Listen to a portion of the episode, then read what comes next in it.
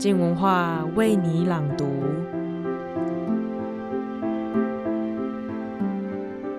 周一早安，提到文艺复兴时期，你会想到什么呢？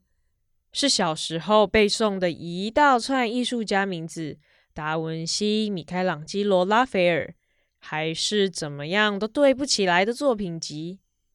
但其实这些艺术家都是活生生的人，而他们的互动甚至还有一点中二。本周王道环的专栏即将跟我们分享天才艺术家达文西的故事，以及他与米开朗基罗之间的余量情节精彩比拼。让我们一起来听听他们的精彩 PK 故事吧。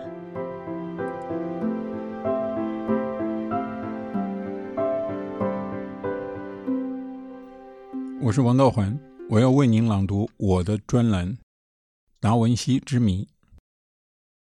今年是达文西逝世五百周年，世界各地都有纪念活动。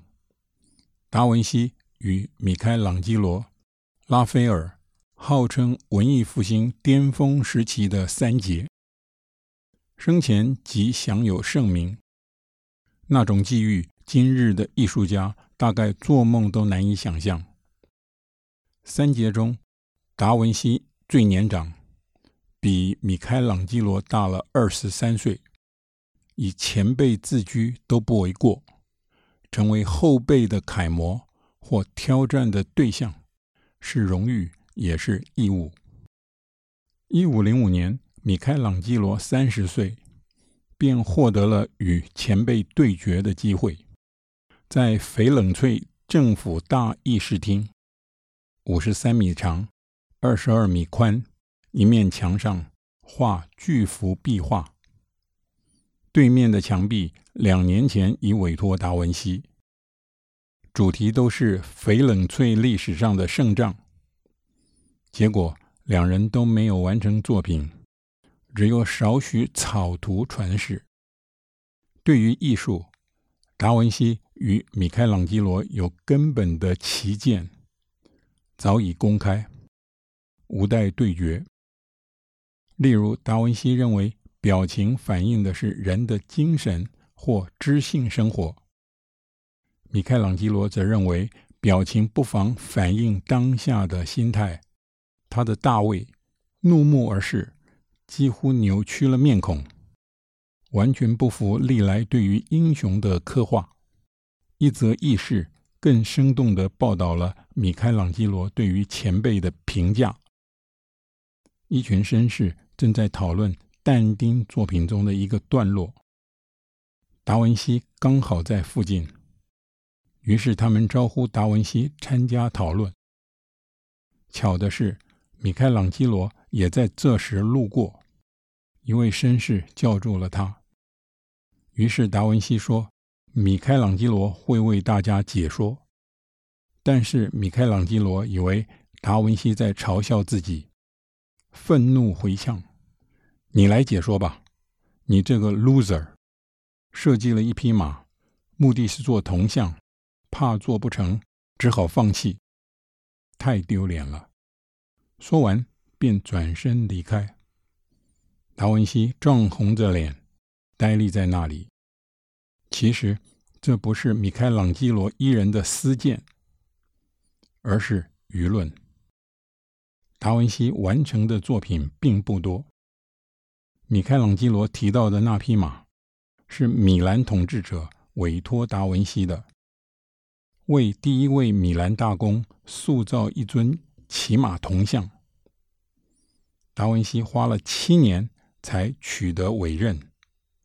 四年后，先完成泥塑的战马，高达七米，观者前所未见，啧啧称奇。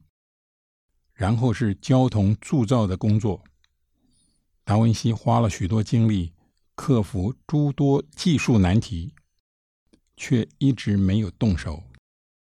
最后，一四九九年。入侵意大利的法国军队把泥塑巨马毁了，当年便有人怀疑达文西根本无力承担那一重任。一五零四年，米开朗基罗的大卫在翡冷翠公开展示，令观众惊叹的便是巨大，高五点二米，同时浮上观众心头的，大概就是达文西的巨马。相形之下，谁才是大师？事实上，达文西是谜一般的大师，他一生完成的作品并不多。大量的笔记也从未整理出版。根据达文西的第一篇传记，他过世前哀叹自己没有善用艺术天分，对神、对人都是不敬。虎头蛇尾，几乎可说是达文西一生的行事风格。他年轻时便展现天分，父亲送他到一位知名艺术家的作坊当学徒。可是出师却很晚。据学者考证，他二十五岁那年才以独立艺术家的身份接到第一张绘画订单，收了定金，却没有完成。而米开朗基罗在梵蒂冈完成圣商那年还不满二十五岁。到了三十岁，达文西完成的画作寥寥可数。拉斐尔在同一年纪已完成了八十幅以上，可是，在达文西《最后的晚餐》问世之前，拉斐尔的父亲已经尊他为天人了。一四九五到九六年，达文西四十好几了，受委托绘制《最后的晚餐》。一位年轻的目击者告诉我们，他善变、反复无常。没有办法持续不懈地专心工作。至于蒙娜丽莎的微笑，达文西断断续续花了十六年，死而后已。我们甚至不确定在他心中是否算完成的作品。一五一零年到一一年，达文西与帕维亚大学人体解剖学教授合作，想完成一本专书。可惜教授感染黑死病往生，达文西无法独立将已完成的大量图画组织成书，便放弃了。他在笔记中记下了心情：起头不易，结束更难。学者判断，一开始要不是有教授筹划，凭达文西一个人，大概连起头都难。与米开朗基罗对比。更容易看出达文西的毛病。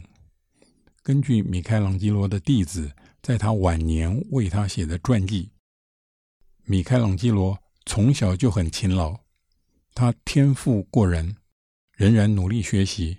他打定主意，不从其他人的成就下手，而直接观察自然。他什么动物都解剖，并解剖过许多人体。许多职业人体解剖学家懂得的都没他多。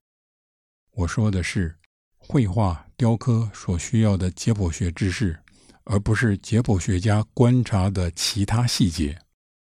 正因为他的作品是艺术与学问的结晶，任何画家都学不来。米开朗基罗专注于绘画、雕刻所需要的解剖学知识。达文西则不免受到诱惑，钻研解剖学家观察的其他细节，最后难以收拾。达文西的这一倾向，促成他虎头蛇尾的行事风格。他同时代的人都注意到了，难以理解，也难以原谅。后人则认为，缺乏敬业精神是常见的艺术家气质。不足为奇，一直到二十世纪初，才有学者认真地推敲这一达文西之谜，那就是弗洛伊德。弗洛伊德应用自己的心理分析，将达文西的身世与他小时候的一场梦整合起来，解析那一梦境的意义。原来达文西是私生子。父亲在他出生那一年结婚，自主家庭，将他交给祖父母抚养。母亲在他断奶那一年结婚，也离开了他。弗洛伊德的结论是，达文西从小就被母亲抛弃的创伤，是塑造达文西一生最重要的力量。后果之一是，达文西一生从未与女性有过瓜葛。达文西把热情转化成研究，他被视为意大利的浮士德，因为他的研究兴趣难以餍足，不屈不挠。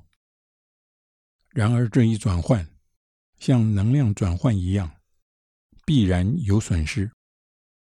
爱上一件东西，偏要先去研究这件东西，就得先压抑爱的冲动，这是有害的。等到这人终于明白了他的所爱或所恨，他并没有适当的爱或恨过，他仍然在爱恨之外。因此，达文西的一生才那么欠缺爱。热情激动灵魂，吞噬理性，在其他伟人甚至凡人的一生中，都是最精彩的一页。达文西似乎从未领略那种滋味。对于达文西之谜感到好奇，又难以消化这番高论的人，最近有一则好消息。伦敦的精神医学家卡塔尼别出心裁，推测达文西罹患了注意力不足过动症 （ADHD）。ADHD 通常在童年就会展现症状。达文西从小就很聪明，但是也很容易分心，因此他成年后的行事风格只是延续同一类症状罢了。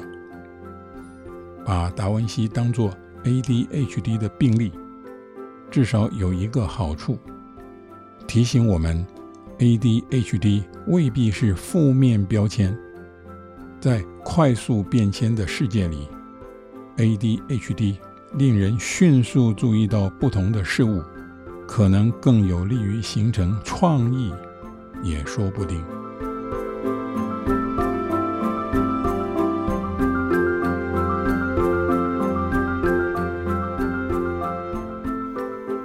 在这些我们叫得出名字、耳熟能详的艺术家背后，还有这么多有趣新奇的故事。